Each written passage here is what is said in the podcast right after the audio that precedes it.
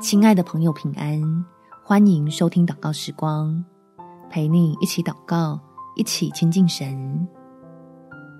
有神赐平安，全家有安康。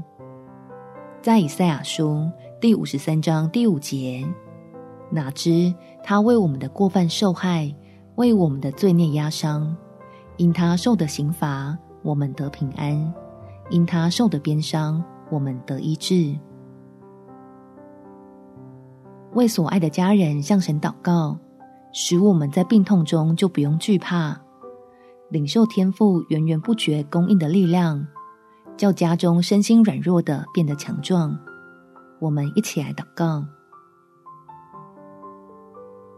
天父，你是用笑脸施恩的神，愿意怜悯每个投靠你的百姓。求你听见我的恳求，就伸出大能的膀臂。来辅助我家里身心需要医治的家人，让我们全家人都在你的保护之下，能有爱的力量相互照应，用你的话语彼此激励，胜过盘踞在心里的担忧及恐惧，使我们在静候康复的过程中，就从里面开始先强壮了起来，是一天比一天喜乐。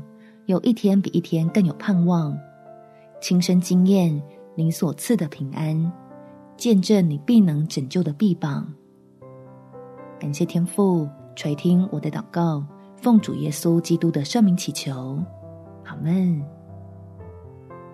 祝福你身心平安健康，有美好的一天。耶稣爱你，我也爱你。